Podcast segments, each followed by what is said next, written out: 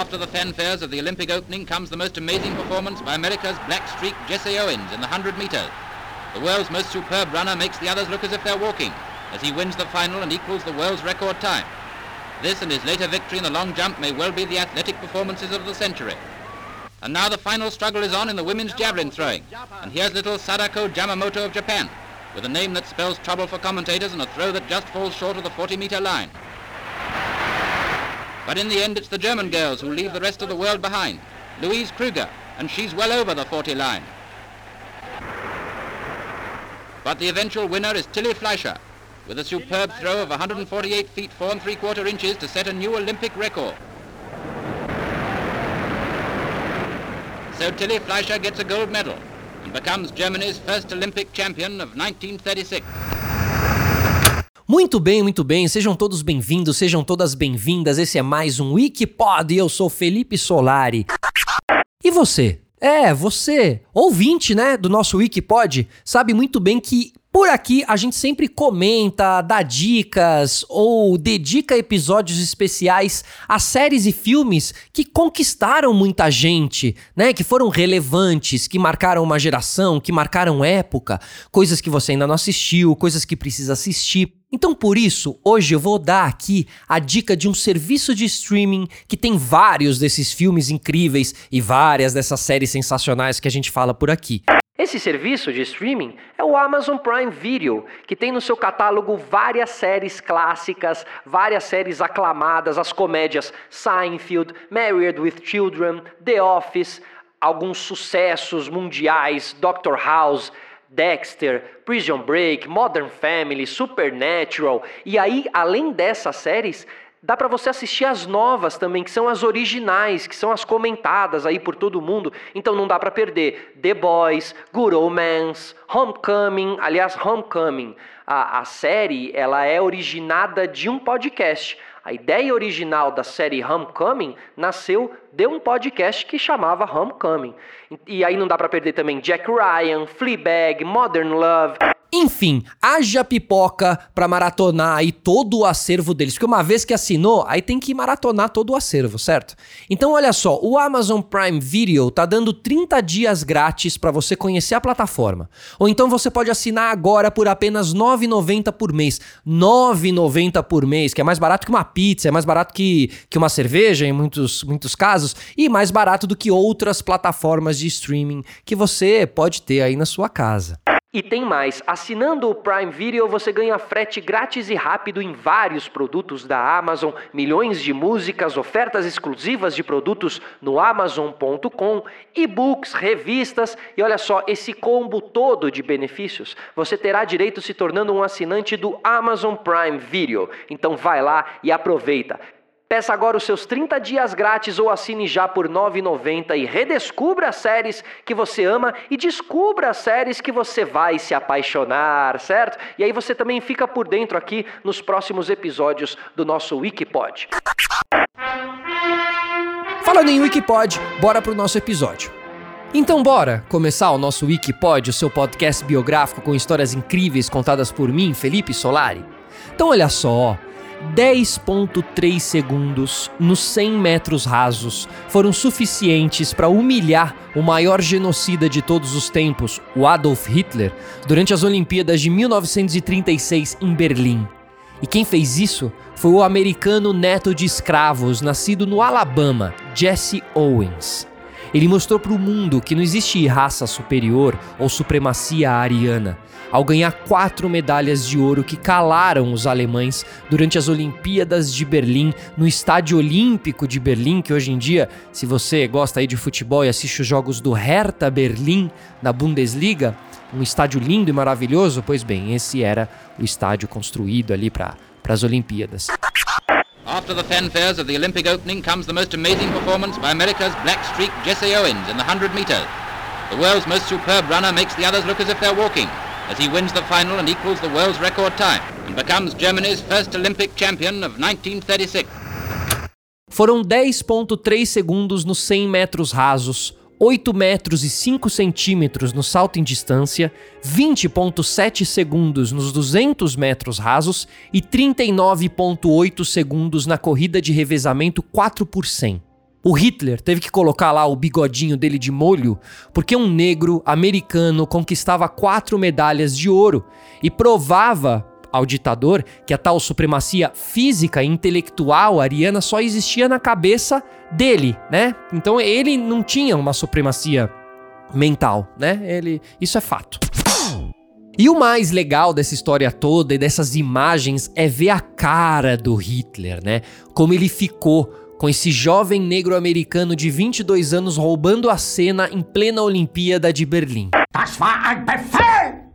Der Angriff Steiners war ein Befehl! Wer sind Sie? Dass Sie es wagen, Sie meinen Befehl zu widersetzen! Weit ist das also gekommen. Das Militär hat mich belogen! Jeder hat mich belogen, sogar die SS! Die gesamte Generalität ist nichts weiter als ein Haufen niederträchtiger, treuloser Feiglinge! Mein Führer, ich kann nicht zulassen, dass die Soldaten, die für Sie verbringen... Nicht als Feiglinge! Verreiter, Versager! Bom, essa indignação aí do Hitler, é, a gente pegou do filme Downfall, de 2004, onde o ator suíço Bruno Ganz interpreta muito bem o ditador. Mas com certeza a reação do Hitler à superioridade do Jesse Owens não deve ter sido diferente ali nos bastidores, né? A partir de 1933, o regime nazista privilegiou esportistas que representavam o ideal do ditador. Então era bem simples. O atleta alemão tinha que ser um homem branco, de descendência alemã e, se possível, com um, corpo que remetesse às esculturas clássicas gregas, né? O, Hitler tinha um, um, grande amor à arte, né? Mas um amor com tanta loucura assim já vira, já vira algo Algo estranho. Então, assim, se o, se o mala do Hitler tivesse vivo hoje, ele ia dar medalhas olímpicas para as fotos mais bonitas do Instagram. É tipo isso. Nem precisa ir pro Japão disputar as Olimpíadas. Dá, dá aqui um Instagram, deixa eu ver. Deixa eu ver quem é mais bonito aqui. Existem duas versões de como o Hitler reagiu à vitória do Jesse Owens. A primeira afirma que ele não aceitou a derrota e, e vazou. Vazou do Estádio Olímpico de Berlim sem nem sequer olhar no rosto do grande nome daquelas Olimpíadas, né? Algo muito feio você como chefe de Estado do, do, do, do lugar onde se disputa as Olimpíadas, né? Você tem que ser uma pessoa que que recebe o famoso Cicerone, né? Recepcionar a pessoa da melhor maneira possível. E no caso das Olimpíadas, todos os vencedores, né? E todos que estão ali disputando. Agora, uma outra versão, no entanto, garante que o ditador ele reconheceu, sim, o feito de Owens longe dos holofotes. Foi lá, cumprimentou o atleta nos bastidores da arena. Valeu, valeu. É, não, ninguém tá olhando? Não, ninguém. Ah, então parabéns. É uma coisa meio assim. Difícil de acreditar. Em 1970, o próprio Jesse Owens deu a seguinte declaração em uma entrevista. Abre aspas. Depois de descer do pódio, eu passei em frente à tribuna de honra para voltar aos vestiários. Ele me viu e me acenou com a mão. Eu, feliz, respondi à sua saudação. Jornalistas e escritores relataram sobre uma hostilidade que na verdade nunca existiu. Bom, as Olimpíadas de Berlim, além de celebrar o esporte, tinha também o objetivo de recolocar o país no cenário global, né? Porque a Alemanha andava afastada desde a primeira, desde a derrota na Primeira Guerra Mundial. Com o Hitler no poder em 1933, países como Estados Unidos, França, Suécia, Holanda e Tchecoslováquia se posicionaram pedindo o cancelamento das Olimpíadas, mas não, não conseguiram assim. Essa solicitação acabou sendo em vão e o nosso Jesse Owens, hein? Já que falamos uh, de Hitler, a Alemanha, Olimpíadas, vamos contar um pouquinho como o Jesse Owens chegou à Olimpíada de Berlim em 1936 e calou o ditador Hitler. Bom, com 9 anos de idade, a família do Jesse Owens se mudou para Cleveland, Ohio, em busca de melhores oportunidades, quando um milhão e meio de afro-americanos deixaram o segregado sul quando o seu novo professor ali na Cidade Nova perguntou para ele, né, qual o seu nome, para entrar em um livro ali de, de anotações, ele disse JC, né, JC. Mas por causa do seu forte sotaque do, do sul, ele pensou que, o, que ele tinha dito Jesse e não DC. E aí esse nome acabou pegando e ele ficou conhecido como Jesse Owens o resto da vida dele. Que maluco, né?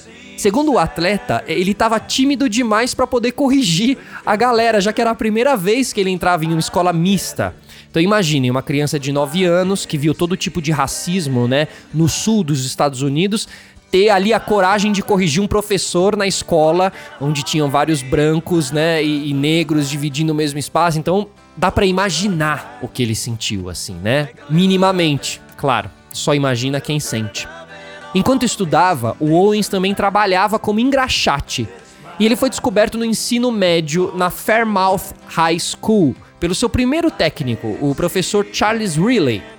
Em 1930, ele começou a se dedicar exclusivamente ao atletismo. Aí ele começou a disputar umas seletivas para as Olimpíadas, inclusive para as Olimpíadas de Los Angeles, é, para os 100 metros, 200 metros e salto em distância, mas ele não conseguiu, aí nesse caso, não conseguiu se qualificar em nenhuma.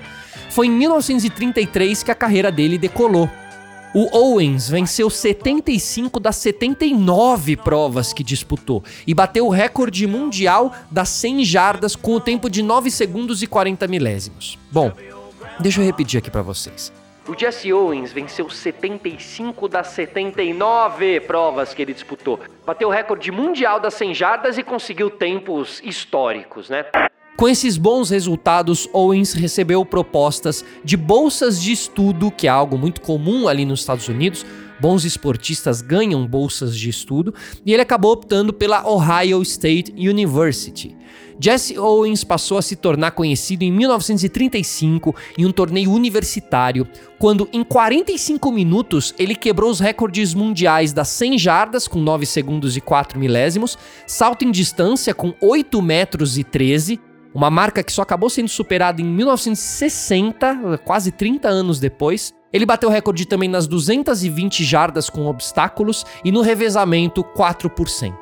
Mesmo como um atleta de alto nível, mesmo recebendo bolsa para estudar, o Owens teve que trabalhar como ascensorista. Ascensorista, né, é o elevador, né, quando você apertava o botão para as pessoas do elevador. E ele acabava estudando dentro desse elevador, porque você passa o dia inteiro ali, né, sentado, apertando botões. Então acabava até sobrando um tempo ocioso para ele, para ele estudar. Mas aí precisa estudar, né? Ele podia não estudar, ficar lá só roendo unha, mexendo no celular. Tudo bem que não tinha celular na época. Mas ele foi lá e resolveu se dedicar aos estudos, né? Ele não podia morar no dormitório da, da, da, universidade porque a universidade não aceitava negros.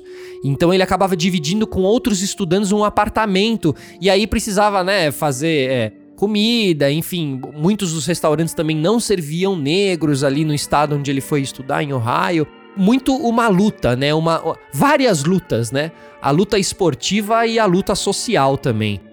E falando em luta social, falando em luta esportiva, a gente tem um outro Wikipod aqui muito especial contando a história de Colin Kaepernick, é, a trajetória de resistência desse jogador da NFL contra o preconceito nos Estados Unidos. Esse cara é uma marca, a gente pode até dizer que com certeza ele é um, ele é um pouco Jesse Owens do ano 2020, assim, é, acho que o Colin Kaepernick com certeza bebe da fonte do Jesse Owens. Enfim, dois episódios muito especiais, hein? Então quando acabar esse aqui, você vai lá ouvir esse, certo? Então vamos continuar com o nosso episódio. E voltamos para a Olimpíada de Berlim, 1936. Mesmo com esportistas de diversos países anunciando que boicotaram a competição, a decisão tomada pelo Sindicato dos Atletas Amadores dos Estados Unidos em 35 de participar dos Jogos foi decisiva para que outros boicotes não, não acontecessem, entendeu? E, e, e possivelmente acabassem ali comprometendo o evento, né? Porque no fim, o evento recebeu equipes de 49 nações. E como era de se esperar, a maior, a maior, é, o maior contingente né, de atletas foi o, o, o alemão com 348 atletas. E aí, logo na sequência, vinham os Estados Unidos com 312 atletas, 18 deles negros, é, como o próprio Owens, né? O Brasil também esteve representado nessas Olimpíadas com 94 atletas. Quando a gente fala sobre essas Olimpíadas, é importante a gente sempre puxar na nossa cabecinha aqui que era uma Alemanha de Hitler, era uma Alemanha do nazismo. Era o, o estádio olímpico era decorado com as bandeiras do nazismo, assim. Existem imagens originais dessas Olimpíadas que vale muito a pena assistir, porque é, é, é surreal, é surreal, né? É, a Olimpíada, enfim, cada Olimpíada, né? Como cada Olimpíada marcou o seu momento, a gente teve também ali os ataques terroristas, né? Enfim, Olimpíada é sempre muito marcante, sempre muitas histórias, assim, e vale a pena a gente entender todos os lados dessa história, certo? Que é o que a gente faz aqui. Bom, o que se viu ao longo dos 16 dias ali de Jogos Olímpicos foi muito mais do que uma competição em si, mas um esforço, tinha um esforço dos nazistas ali para passar uma falsa impressão da Alemanha, sabe, para os estrangeiros que estavam no país, assim, painéis com mensagens contra judeus foram removidos da cidade de Berlim, sabe? Os turistas que eram homossexuais não respondiam às mesmas leis dos homossexuais de Berlim, entendeu? Que sofriam muito mais. Enfim, ficou uma, uma falsidade ali, sabe? Enfim, uma coisa que a gente, guardada as devidas proporções, né? Quando a Olimpíada passa por um país, o país dá uma maquiada, né? E a gente sabe muito bem disso. As Olimpíadas passaram por aqui e a gente sabe como foi. Como o país ficou maquiado também. Como a gente se abre para os estrangeiros, né? Ah, vocês podem fazer o que vocês quiserem aqui, imagina. As leis só se aplicam para quem mora aqui. Né, uma coisa meio assim. Enfim. Então fica um registro muito, muito. O que a gente quer deixar aqui é um registro muito triste, né, da, da vida de luta do Jesse Owens. Se na Alemanha o Owens triunfou sobre a barbárie que é magnífico e espetacular, quando ele regressou aos Estados Unidos, nem as quatro medalhas de ouro que ele ganhou influenciaram na lamentável realidade do racismo americano. Né? Na volta, o Jesse Owens desfilou em Nova York, foi recebido por uma chuva de papel picado, por muitos aplausos, calorosas saudações. Né? Contudo, ao colocar o pé em um, em um suntuoso hotel onde ele seria homenageado, por autoridades, ele logo foi orientado para que utilizasse o elevador de serviço. Certo? Nem toda a glória do mundo ia ser capaz de vencer o racismo americano, né? E nesse caso, pro Jesse Owens. Os elevadores sociais na época só podiam ser usados por brancos e, e o Owens, as quatro medalhas não dariam essa exceção pro Owens, né? Inclusive, essa, essa separação de elevadores também acontece, aconteceu no Brasil também. Existem alguns, inclusive alguns elevadores que só levam para o elevador de serviço só leva para garagem e o elevador social só você só pega no térreo. Por quê? Porque o social era para moradores e o de serviço era para né, funcionários entrarem e saírem pela garagem para não serem vistos, enfim. Esses absurdos, né, do mundo assim. E por causa da Segunda Guerra Mundial, Jesse Owens não teve chance de disputar outras Olimpíadas, porque as edições de 40 e 44 foram canceladas por causa do conflito. O atleta começou a passar dificuldades, chegou a trabalhar como assessorista, frentista, zelador, trabalhou até num playground porque ele não conseguia encontrar um emprego melhor. E para sustentar a família, ele acabava fazendo exibições públicas, apostando corridas contra motos, cachorros e cavalos. Abre aspas. As pessoas dizem que era degradante para um campeão olímpico correr contra um cavalo, mas o que eu deveria fazer? Eu tinha quatro medalhas de ouro, mas você não pode comer quatro medalhas de ouro. Claro que isso me incomodava, mas pelo menos era algo honesto e eu tinha que comer. Foi somente no final da vida que o esportista, ícone de oposição a Hitler, que ganhou aqui um episódio especial de Wikipod em 2020, ele reconheceu que vivia em uma nação é, que também seria fortemente marcada pelo desrespeito ao ser humano. E o Jesse disse isso, ó, abre aspas. Depois de todas aquelas histórias sobre Hitler, que ele me esnobou, eu voltei para o meu país, um lugar onde eu não podia sentar na parte da frente de um ônibus. Então me diz, qual é a diferença? Pois é, a Alemanha nazista e os Estados Unidos acabavam caminhando muito parecido nesse sentido. E o Jesse Owens foi um herói, é um herói, um grande esportista que é muito lembrado quando as Olimpíadas acontecem e que merece ser lembrado também quando as Olimpíadas não acontecem. É, tem um filme novo sobre a vida do Jesse Owens. Se vocês procurarem por aí, vocês vão encontrar, tá bom? Vale a pena assistir porque realmente coragem é para poucos e às vezes a gente acaba não tendo coragem em situações muito menores. Então, olhar para o Jesse Owens é também se inspirar a ter coragem, certo? Então, corajosos e corajosas do nosso Wikipod, obrigado a todos que ficaram com a gente aqui até agora. Semana que vem tem mais, diretamente da Pod 360, diretamente do nosso Wikipod, Felipe Solari, para os seus ouvidos. Tchau!